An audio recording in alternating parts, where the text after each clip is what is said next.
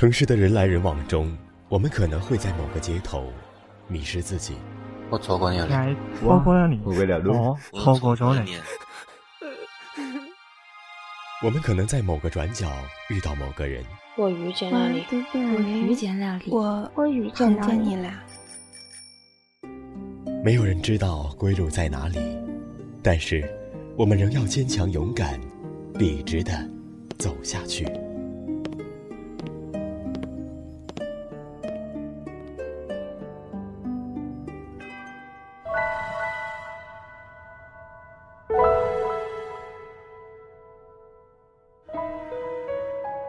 Hello，各位小耳朵们，大家好，我是顾明。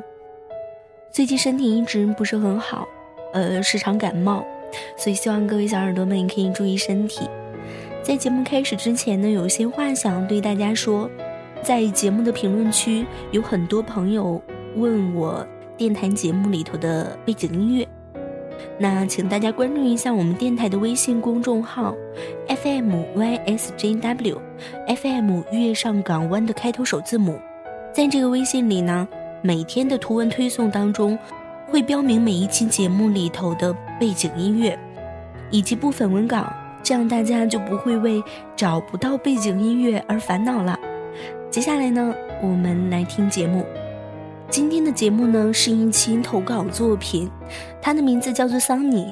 他说希望他的故事可以播出来，那我们一起来听一听他有什么样的故事呢？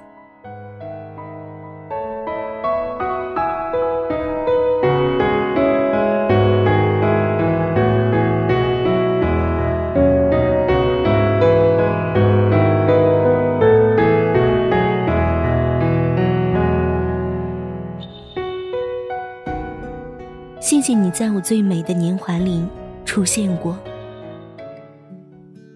那年我十六岁，遇到了十六岁的他，我们是高中同学。我清楚的记得刚开学的第一节课，班主任提出让大家推荐写的一手漂亮字的同学，为大家把学校守则抄到黑板上供大家学习。那是我第一次见他。他被同宿舍人推荐来到讲台上，我坐在第一排，他就在我面前。看着他的背影，看着他在黑板上写下一排排工整的字，我不禁微微一笑。后来，我不太记得他怎么就坐在了我的后面，只记得我们每天都说说笑笑。时间让我们更加了解彼此。可是，事情却没有按照预想的那样发展。他恋爱了，和他在一起的女生是他的同桌，那个大大咧咧、可爱的女孩。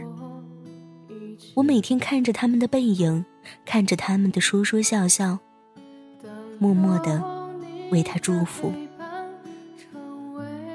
一年多过去了，我还是会笑着和他说话。还是看着他们的甜蜜，我的日记本里也写下了这一年多看到的他的笑容、惆怅等各种状态。一切就这样照旧的过着，不曾想他们分手了。那年我们高二了，分手后的他变得颓废，变得伤感。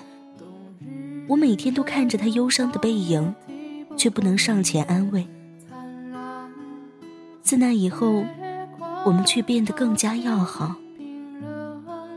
他给我讲解数学习题，我给你讲英语语法。他告诉我他的梦想是解放军，我说医生是我的愿望。慢慢的，我们交集越来越多，我梦到他的次数。也越来越多。对于那时上高中的我们，没有手机，每天只能靠纸条交流。我生病的时候，他会写纸条说：“给你买了感冒药，放在桌箱了，记得按时吃。”我不开心的时候，他会写纸条说：“不管发生什么事情，我都在。”一年下来。我存下了厚厚的一袋子的纸条，满满的都是他的字迹，满满的都是关心。每天我看着他笑，他看着我闹，我们会心有灵犀的同时说出一句话。他也会在下雪天，我正想他的时候，出现在我的面前。有一天晚自习，和往常一样，我收到了他的小纸条。打开纸条，我愣住了。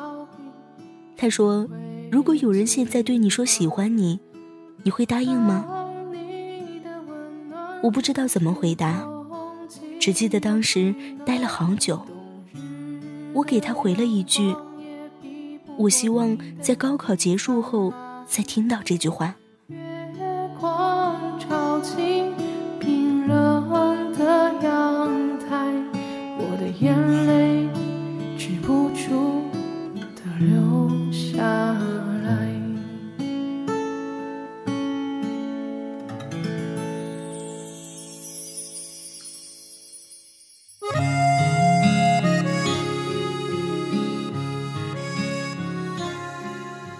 以后的日子里，我们还是像以前一样。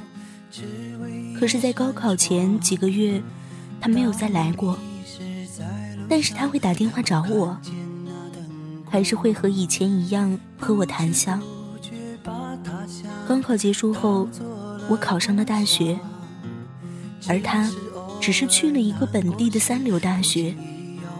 我们突然就不再联系了，就像当初那么心有灵犀一样。我们再联系，是一年前了。我才知道，他大学毕业就去完成自己的梦想，现在是一名人民解放军，而我，也成为了一名医生。可是我们之间好像多了一个不可逾越的东西，我们都不再提起任何与感情有关的敏感话题，不问原因，总是寒暄几句。便匆匆道别，而现在，我们已经二十五岁了。他成为了我最美年华里难以忘记的一部分。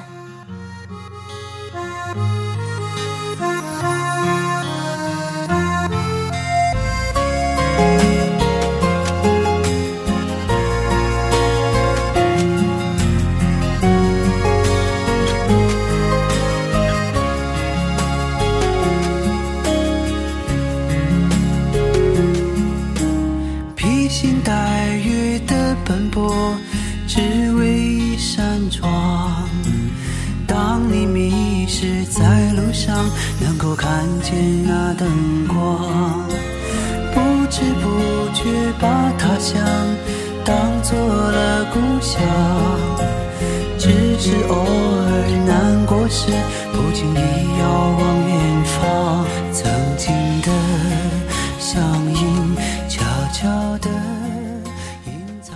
故事讲完了，我并没有什么好说的。这个故事比较完整，嗯，从开始到结尾，就是这样一段感情，从默默开始，又到慢慢消失。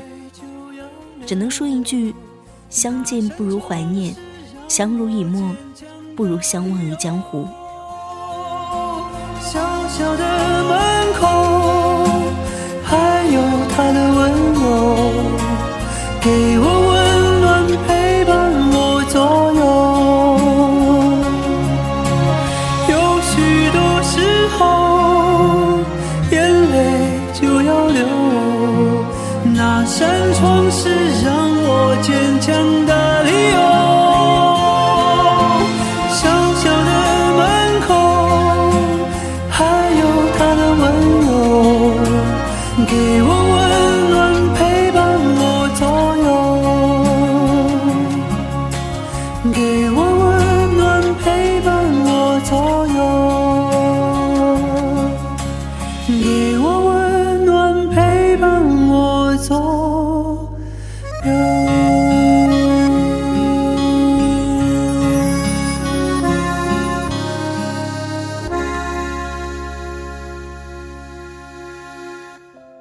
收听更多节目，请关注我们电台公众微信号，FM ysjw，官方微博月上港湾微电台，QQ 听友群四九八九八九幺八八。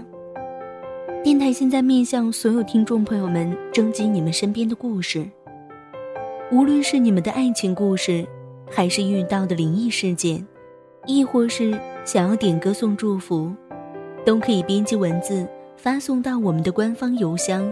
f m y s j w，艾特幺六三点 com。